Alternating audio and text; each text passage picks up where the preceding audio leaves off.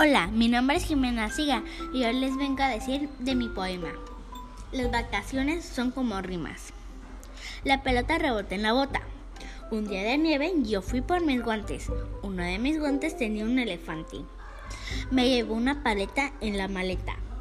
Y en el hotel me encontré un calcetín en forma de violín. Lo que me inspiró para hacer este poema fue mis vacaciones en Acapulco y cuando fui a la nieve con mi familia.